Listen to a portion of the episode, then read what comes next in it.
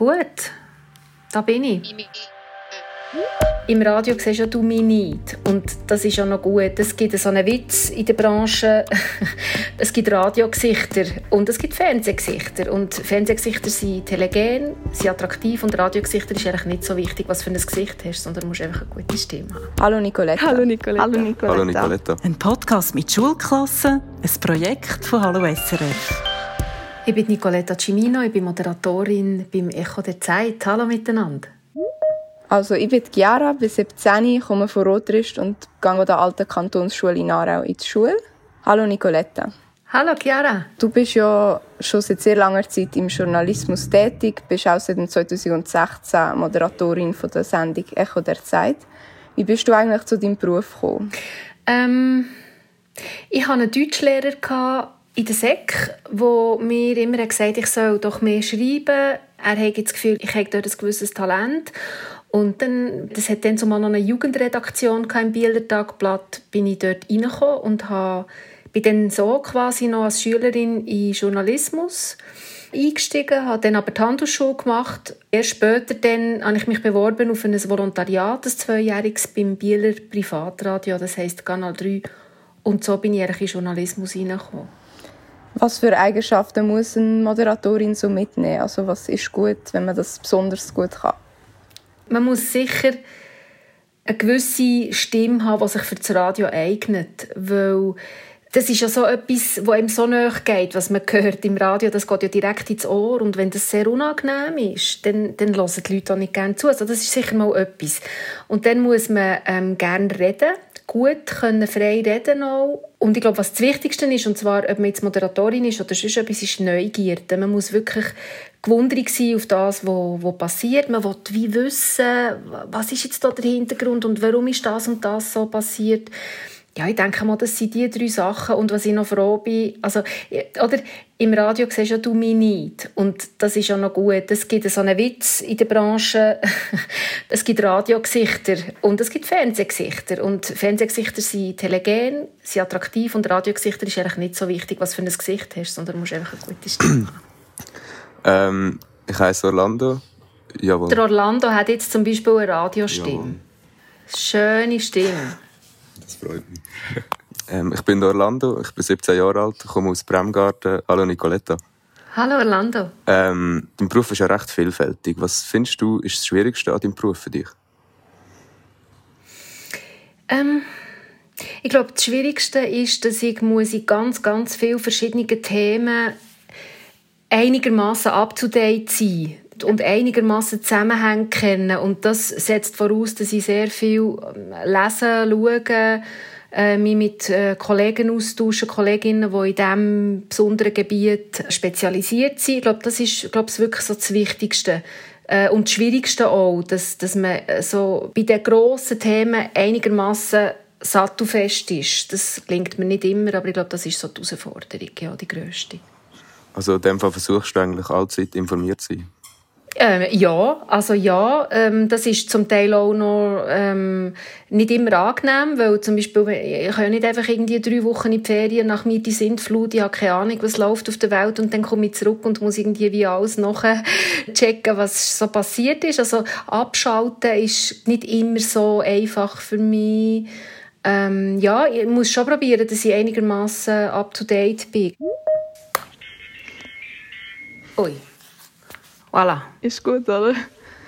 Mein Name ist Rebecca, ich bin 18, wohne in Hunzenschil. Wie schätzt du die Qualität von verschiedenen journalistischen Kanälen Also, ich glaube, die Qualität machen ja die Menschen, die die Kanäle bespielen.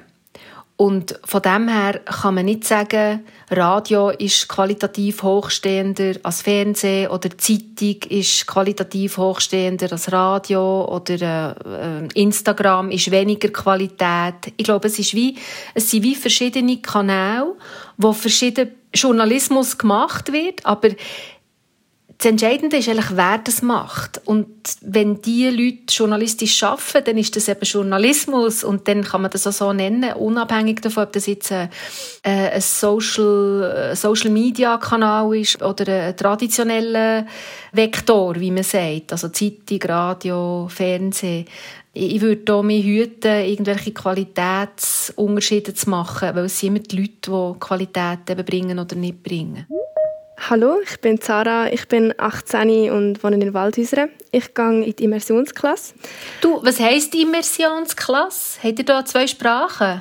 Ja, genau. Also eigentlich wären fast alle Fächer auf Englisch. Cool. Dann könnten wir ja zusammen auch Englisch reden, aber das machen wir jetzt nicht, weil es ist ja dafür... Gut, hi Sarah. Okay, hallo Nicoletta. Ähm, ich wollte dich zuerst mal fragen, wie bereitest du dich auf so eine Sendung vor, wie zum Beispiel bei der also Echo der Zeit? Ich lese so viele Zeitungen im Studio lesen, wie ich kann, also oder online. Ich tue mit meinen Kolleginnen und Kollegen darüber reden, was jetzt gerade an diesem Tag aktuell ist und schaue dann, wie ich mich noch vorbereiten muss, im Sinne von, was muss ich da dazu noch lesen, wo, wo muss ich noch mit jemandem reden, äh, wo mehr weiss über das Thema so bereite ich mich eigentlich vor. Bist du nervös vor solchen Sendungen? Ich bin nicht mehr so nervös. Früher in dem Fall schon?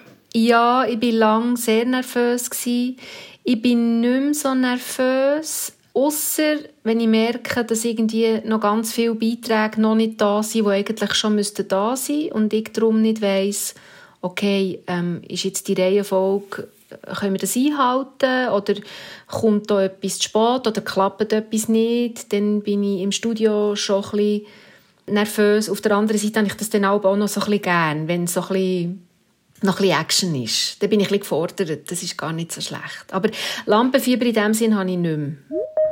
Wie sieht denn bei dir so ein typischer Arbeitsalltag aus? Also wenn ich moderiere, dann tue ich nach dem Aufstehen, also zuerst schaue ich mal, dass meine Tochter in die Schule geht und alles dabei hat, was sie braucht. Und dann tue ich mich so ein bisschen updaten, was ist passiert, vielleicht auch in der Nacht, äh, höre Nachrichten im Radio, schaue ein bisschen auf mein Handy, leider zu viel. Und dann gehe ich auf Bern. Am halb zehn bin ich etwa zu Bern. Am vierten ab zehn ist die Redaktionssitzung, wo wir mal so ein bisschen schauen, was so die wichtigen Themen sind an diesem Tag besprechen auch eigene Ideen, die wir haben. Und dann arbeite ich, mache meine Moderationstexte. Ich tue ja alles, was ich eigentlich am Radio sage, tue ich selber auch noch schreiben. Also es ist nicht so, dass ich einfach ins Studio gehe und alles schon da ist, sondern das tue ich selber schreiben. Ich führe im Echo der Zeit auch Gespräche, entweder mit äh, Korrespondenten von uns oder mit äh, Expertinnen, Experten. Und die tun ich auch vorbereiten, muss ich mich einlesen, weil ich natürlich bei diesen Themen einfach nicht den Wissensstand habe, dass ich jetzt hier irgendwie ein gescheites Gespräch führen könnte, muss ich mich zuerst informieren.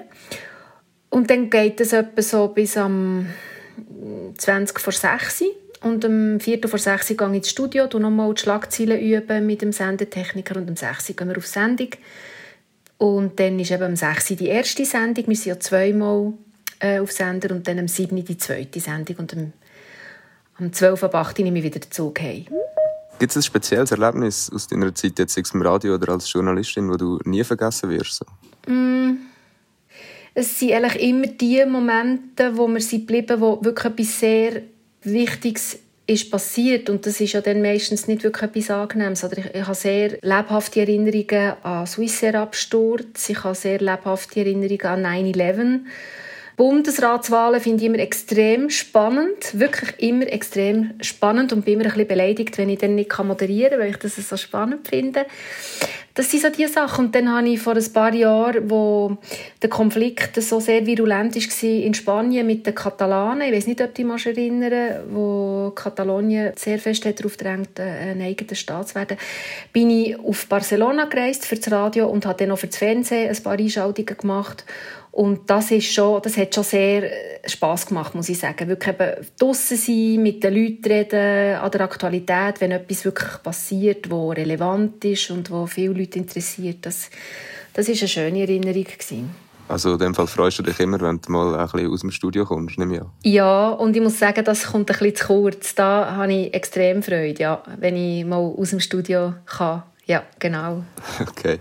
Aber äh, welche Zielgruppe werden dann mit deinen Sendungen angesprochen, also jetzt, wenn du im Studio bist? Also das Echo der Zeit alle am besten.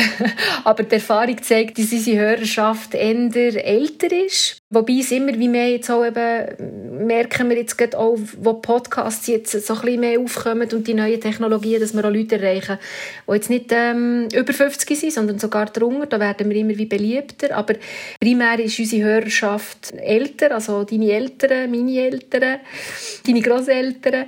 Aber das Zielpublikum wäre schon, also wir wollen schon erreichen, dass wir eben auch jüngere Leute können begeistern für unsere Sendung und das ist sicher nicht einfach und da sind wir jetzt auch sehr fest dran am überlegen, wie man das ändern kann. Orlando, los ist denn du zu Echo? Ähm, ja, wenn es meine Mutter beim Kochen lässt, schon. Okay. okay. Und Podcast in diesem Fall nicht? Nein, ich höre relativ wenig Podcast. Wie tust du dich informieren? Ähm, hauptsächlich über äh, die SRF-App und auch SRF auf Instagram. Mhm. Oder äh, halt über die WOTS, also ich lese gerne die WOTS. Wie oft begegnest du in deinem Beruf Manipulationen von Informationen und wie gehst du damit um? Also weißt, ich meine Manipulationen, das fängt schon an, wenn jemand ähm, in einer Medienmitteilung zuerst schreibt, das ist ja dann nicht Fall, aber zuerst schreibt irgendwie eben, wir haben das und das umgebaut, wir haben dort und dort ein neues Werk aufgetan und dann zuunterst kommt noch, und übrigens tun wir noch so und so viele Stellen abbauen. Das ist ja nicht Betrug oder so, aber es ist manipulativ in dem Sinn, dass ah, manipulativ ist vielleicht auch jetzt ein grosses Wort, aber es ist sicher etwas ein bisschen schön, geschönigt. Das fängt dort an und hört auf bei ganz klaren Fake News, wo zum Beispiel von irgendwelchen Trollfabriken in Russland unter anderem verbreitet werden und das ist etwas, wo wo so alt ist wie der Journalismus, dass man eben Sachen ähm, anders darstellt oder falsch darstellt oder äh, Sachen in die Welt setzt, die nicht stimmen. Ich glaube, der Unterschied ist einfach, dass man früher viel weniger Möglichkeiten hatte, das so schnell zu machen. Und mit dem Internet hat sich das natürlich alles wie beschleunigt. Und dem begegne ich recht oft. Ich bin selber auch auf den sozialen Medien unterwegs und habe auch schon Sachen geglaubt, ähm, auf den ersten Moment und hat dann, bin dann ganz entsetzt und, und dann habe ich irgendwann mal gefunden, aber hey, weißt du, jetzt gehst du doch gleich mal schauen, was ist das für eine Quelle und wer behauptet das? Und dann habe ich dann relativ rasch gemeint, aha, okay, gemerkt, da, da ist irgendetwas dahinter, was nicht stimmt. Aber das, ja, das ist eben auch unsere Aufgabe, so aufmerksam zu sein und möglichst wenig äh, so Manipulation oder Fake News zu glauben und dann weiter zu verbreiten. Wie kannst du ganz sicher sicherstellen, dass es sich wirklich nicht um Fake News handelt? Also ich schaue einfach immer, schauen, wer verbreitet das. Was ist das für eine Quelle? Gibt es für die Meldung, dem sagt man zwei Quellenregeln, gibt es für die Nachricht eine zweite unabhängige Quelle oder sogar eine dritte? Was für ein Absender ist dahinter? Zum Teil werden auch weißt, Sachen aus dem Zusammenhang gerissen, oder? dass irgendjemand in einem längeren Interview etwas hat gesagt und dann wird genau nur ein Satz rausgenommen und wenn du aber dann den ganzen Text liest oder, oder zulässt, dann merkst du, die Person hat das eigentlich anders gemeint. Das ist wie aus dem Kontext gerissen worden und das ist ja, das ist zeitaufwendig, oder? dass man dem wirklich nachgeht ich glaube, das ist die grosse Herausforderung an uns alle. Und ich kann einfach nur dazu ermutigen, eben, tut wirklich immer die Quellen checken. Schaut, gibt es noch jemand Zweites, der das sagt? Gibt es ein seriöses Medium, ja, Anführungs- und Schlusszeichen, wo die Meldung auch hat? Wie wird es von verschiedenen Seiten interpretiert? Also, wie, wie schreibt, ich weiß doch nicht, wie schreibt der NZZ über etwas, wo eher vielleicht bürgerlich, äh, politisch eingestellt ist? Wie, wie schreibt der WOTS über etwas? Und das hilft dann, dass man sich selber ein Bild Bild macht und eine Meinung bildet. Was ist deiner Meinung nach das Kniffligste an so einer Sendung? Hm. Ich glaube, das Kniffligste ist wirklich zu schaffen, dass, dass die Leute dranbleiben. Weil Radio wird ja meistens gelost, man macht irgendetwas dazu. Also irgendwie kochen oder äh, sonst etwas aufräumen oder es läuft einfach im Hintergrund. Und ich glaube, das Schwierigste ist wirklich, Radio so zu machen, dass die Leute Interesse haben zuzulassen und nicht abschweifen zu fest. Ja, das ist das Kniffligste. Und so zu texten, ich tue ja meine Texte, schreibe ich und das lese ich ab. Außer bei den Interviews, wo ich dann oft so ein bisschen freestyle mit den Fragen. Aber ähm, ich glaube, das Wichtigste ist so zu texten, dass, dass die Leute das verstehen. Weil, oder bei der Zeitung, wenn du einen Satz nicht verstanden hast, kannst ja du wie nochmal einfach lesen. Aber im Radio ist es es geht ins Ohr und wenn du es nicht verstanden hast, hast du Pech gehabt, dann ist es vorbei, dann ist es schon wieder weg. Und ich glaube, das ist so ein bisschen das Kniffligste, ja. Okay. Darf ich, darf ich dich etwas fragen, Sarah? Klar. Wie tust du dich informieren? Ähm, also ich muss persönlich sagen, ich schaue eigentlich nie Fernsehen und auch ich tue kaum Zeitung lesen. Meistens, wenn mich etwas interessiert, dann gehe ich das wirklich recherchieren oder lese Bücher dazu. Mhm. Okay, gut. Und so ähm, auf Social Media bist? Ähm, ja, aber viel, viel, viel weniger als auch schon, also eigentlich kaum mehr. Okay. Wann bist du denn mehr gewesen? Also, wo du jünger bist, wo du das Handy hast bekommen oder so? Ja, kann man sagen. okay, gut, dann habe ich noch Hoffnung für meine Tochter, dass sie wieder mal wegkommt vom iPhone. Sehr gut, okay. Danke vielmals, Nicoletta. Merci vielmals. Merci vielmals. Bis bald. Danke vielmals. Ein Podcast mit Schulklassen, ein Projekt von Hallo SRF.